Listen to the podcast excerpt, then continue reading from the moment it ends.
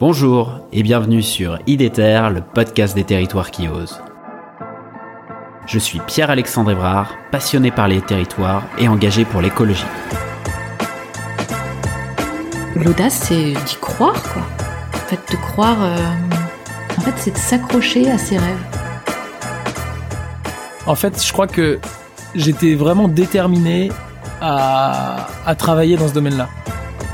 J'aime bien les gens qui euh, essayent de diffuser de la joie, de, du vivre ensemble, euh, de créer quelque chose ensemble, un peu partout là où ils sont. Avec IDETER, je vous propose de rencontrer ensemble des femmes et des hommes qui se mobilisent partout en France pour la transition écologique. C'est parti D'abord cette question, pourquoi le futur t'intéresse-t-il T'a intéressé? Alors t'as parlé de la lecture, euh, Alors ça, ça a été un, un élément euh, déclencheur. parce que tu as parlé que tu as fait des études d'histoire. Oui, absolument. Mais la plupart des prospectivistes, te- j'ai découvert depuis, Ah la oui? plupart des gens qui font de la prospective, parce qu'à l'époque il n'y avait pas d'études de prospective. D'ailleurs, ça, ça reste. Il y a des études, mais c'est c'est pas une discipline la prospective, c'est plutôt une méthodologie en fait, hein, une, une méthodologie d'analyse. Euh, et, euh, et ça n'a rien à voir avec la prédiction, c'est-à-dire on, re- on Oui. étudie le présent pour essayer d'anticiper l'avenir, mais ça n'a rien à voir avec de la. Oui, il n'y a pas de boule de cristal, il n'y a pas pas, de... tout. moins que jamais d'ailleurs.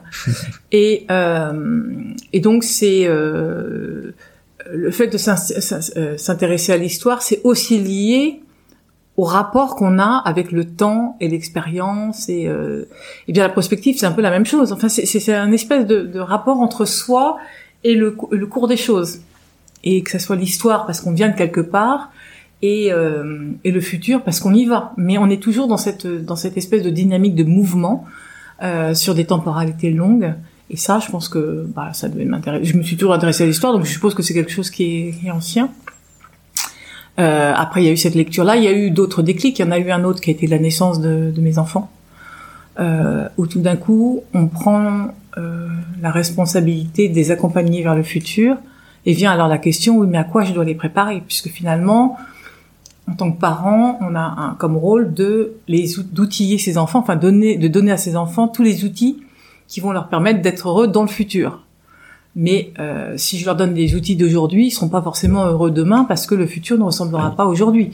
Donc, euh, donc, il, m'est venu à ce moment-là l'idée de qu'est-ce que je peux, le, enfin, je suis souvent et je continue de me poser la question qu'est- qu'est-ce que je transmets à mes enfants? Après tout, les connaissances, on les trouve euh, sur Google. Ils savent très bien depuis longtemps, depuis petit, comment on les trouve sur Google. Alors maintenant, il y a ChatGPT en plus, donc. euh, euh, Tu as essayé? Oui, j'ai essayé, essayé, ouais. ouais. Avec euh, l'envie de le coller, évidemment. Et ça a marché. Il ne sait pas traiter des questions systémiques, en l'occurrence. C'est très simple, hein. Voilà, c'est facile. Mais c'est normal. À ce stade, c'est normal. Euh, et donc, euh, qu'est-ce que qu'est-ce que j'enseigne à mes enfants? Qu'est-ce que je leur apprends? Des connaissances? Non.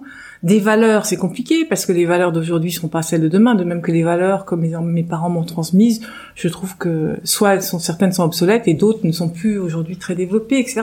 C'est compliqué parce que c'est toujours en référence à une société.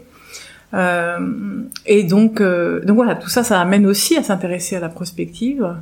Euh, et puis, euh, j'ai aussi euh, une mission qu'on m'avait confiée, que j'ai faite pour le pour le ministère des Affaires étrangères euh, au moment de la crise asiatique. Donc, c'était en 97 et la chute de Suharto en Indonésie. Et on m'avait envoyé faire une mission d'analyse géopolitique sur le futur de l'Indonésie. Et donc j'ai débarqué là-bas euh, et je suis, je suis tombée face à une société complexe, enfin toute société l'est, hein, mais et là il y avait tellement d'aléas pour imaginer ce que pouvait être la suite des événements que j'ai commencé à me dire alors euh, paramètre 1 l'armée, paramètre 2 l'islam, paramètre 3 l'éclatement géographique, paramètre 4 etc. et, et j'ai- comme ça j'ai paramétré la situation et puis je me suis mise à me faire des courbes, des dessins pour relier les choses les unes aux autres, pour voir si je bouge celle-là, comment celle-là bouge, etc. Et en fait, c'est comme ça que j'ai découvert la prospective. Non, Bon, il y en a d'autres, mais je veux dire, moi, c'est- de manière très empirique finalement que je suis arrivée à la parce que j'avais cette euh, équation qu'il fallait que je résolve et j'ai fabriqué mon outil euh, et c'est plus tard que j'ai appris que ça s'appelait la prospective en fait. D'accord. Mais euh, mais j'ai trouvé ça tellement passionnant que j'ai voulu recommencer évidemment après. Et, euh, et donc voilà, tout ça amène à la prospective finalement comme euh, j'ai été euh, faire un ou deux euh, séminaires pour vérifier que, enfin, qui s'intitulait prospective, en me disant après tout peut-être que je suis complètement à côté de la plaque. Et puis non, en fait, en réalité, c'était c'est exactement ça qu'on nous enseignait, enfin qu'on qu'on qu'on expliquait. Et donc voilà, j'ai continué. Puis j'ai écrit ce premier livre qui s'appelait 2033 euh, Atlas des futurs du monde, qui a très bien marché. Et puis c'était parti quoi. Super. Vous voilà arrivé à la fin de l'épisode. J'espère que celui-ci vous a plu.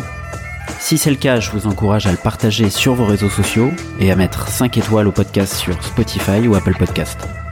N'hésitez pas non plus à m'écrire ou à me proposer des sujets en m'interpellant directement sur les réseaux LinkedIn, Twitter ou Instagram. À bientôt